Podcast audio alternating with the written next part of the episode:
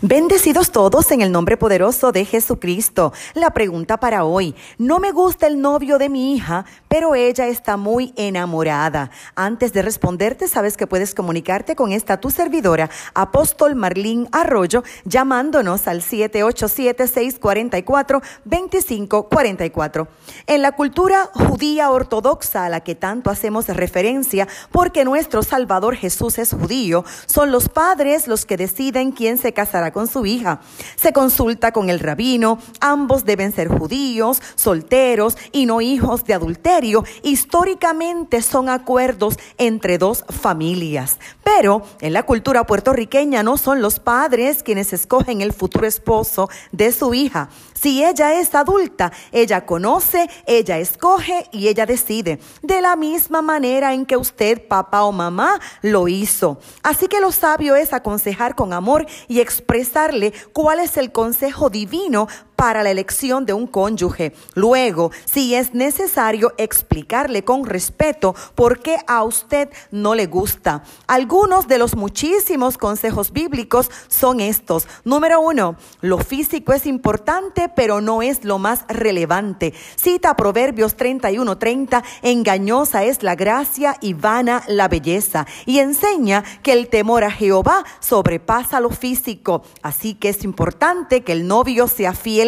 a Dios. Número dos, orar y buscar la aprobación del Todopoderoso. Cita Isaías 48, 17. Yo soy el Señor tu Dios que te enseña para tu beneficio, que te conduce por el camino que debes andar. Número tres, pregúntate, ¿es una persona de relaciones perdurables? Porque el matrimonio es para siempre. Cita Mateo 19, 6. Lo que Dios ha unido, no lo separe el hombre. Número cuatro, evalúa evalúa el carácter de esa persona. Cita Proverbios 26, 21, como carbón para las brasas y leña para el fuego. Así es el hombre discutidor, aviva la pelea. Esto también aplica a la mujer. Cita Proverbios 21, 19, es mejor vivir en el desierto que con una esposa discutidora y de mal genio. Número 5, la atracción física no debe nublar el juicio. Cita el segundo libro de Samuel 13:15,